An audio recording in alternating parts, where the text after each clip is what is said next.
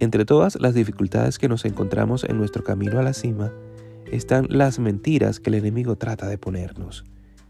No es por nada que Jesús le llama padre de mentira. El diablo es un experto en poner todo tipo de pensamientos y de razonamientos engañosos frente a nosotros.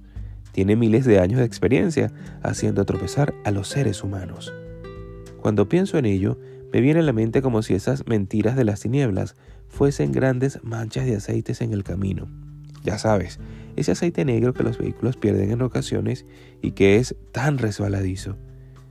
Y es que la estrategia de las tinieblas es hacernos resbalar, ensuciarnos e incluso que nos deslicemos ladera abajo.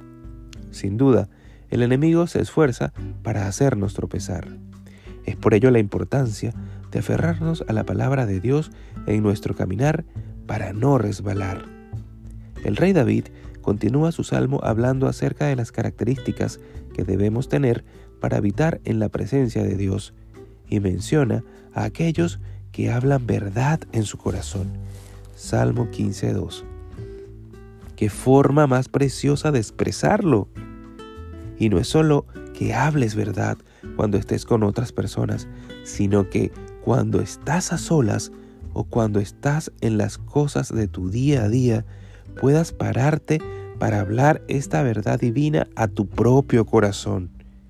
Necesitamos tanto aferrarnos a la palabra de Dios y recordar las promesas y las directrices de las escrituras. Así que amigo hermano, aférrate hoy a la verdad de Dios y no dejes de meditarla en tu corazón.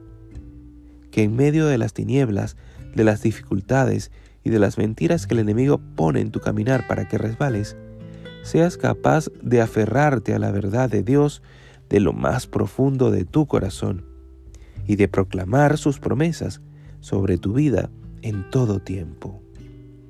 Que la verdad de Dios te rodee y te dirija en este día.